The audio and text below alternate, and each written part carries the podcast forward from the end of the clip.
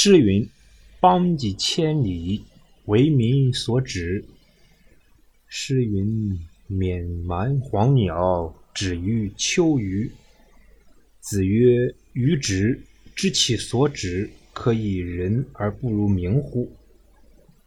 诗云：“穆穆文王，于极西静止。为人君，止于仁；为人臣，止于敬；为人子。”止于孝，为人父；止于慈，与国人交；止于信。诗云：“瞻彼其玉，露足依依。”有匪君子，如切如磋，如琢如磨。色兮宪兮，赫兮喧兮。有匪君子，终不可宣兮。这里的诗指的是《诗经》，其实不只是这里，在读古文的时候，一般我们遇到“诗云”“诗曰”，这里的“诗”都是指的《诗经》。那么这几段《诗经》里都讲了什么意思呢？意思是说，京城和它周围的地方都是老百姓向往居住的地方。然后《诗经》里又说。闽蛮叫着的黄鸟，栖息在山丘边比较茂盛的树林之中。孔子读了这两句诗后，深有感触。孔子说，在栖息的时候，鸟都知道挑选最适合于自己住的地方，而作为我们人类，又怎么可以连鸟的见识还不如呢？《诗经》上说。端庄严肃、德行深远的周文王，他在不断发扬着正大光明的美德。他的德行都到了什么地步呢？就是至善之境界。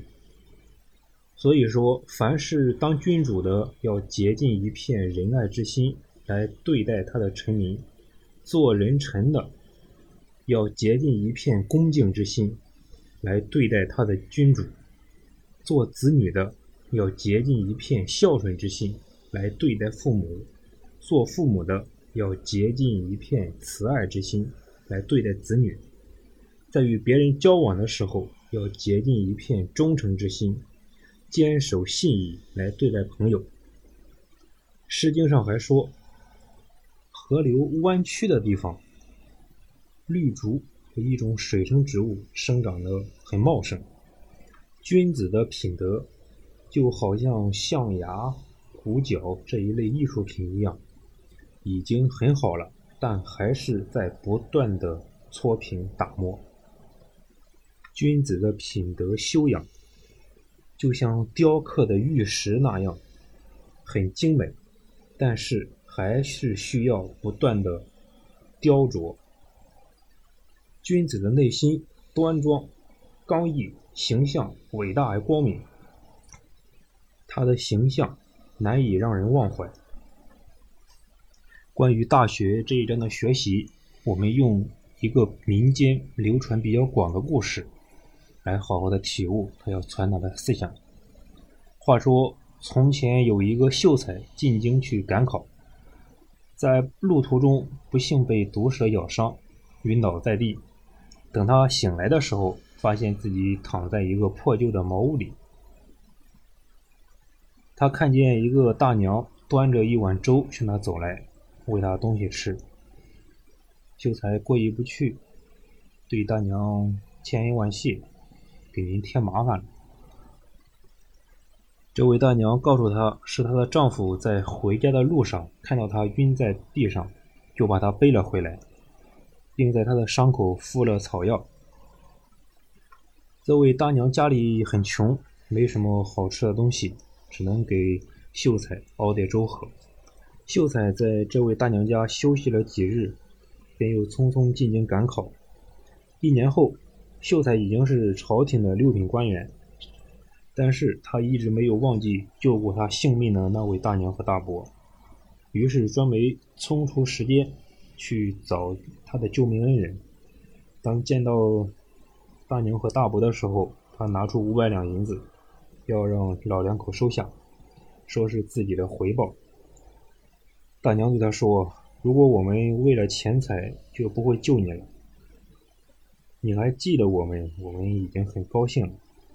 你的银银子，我们是不能收的。”秀才坚持让两老两口收下。老两口说：“我们救了你，不是图你的回报。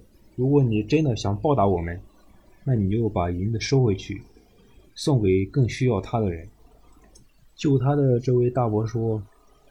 我们希望您做一个好官，做一个老百姓都爱戴的官，那就是对我们最好的回报了。秀才把这句话一直记在心里，以自己的实际行动，好好做官，报答救他的大娘和大伯。人民是国家存在的根本，没有人民的支持，任何政策都不可能长久。所以。国家巩固的基础在于民心，只有依靠人民得到老百姓的拥护，国家才能强盛。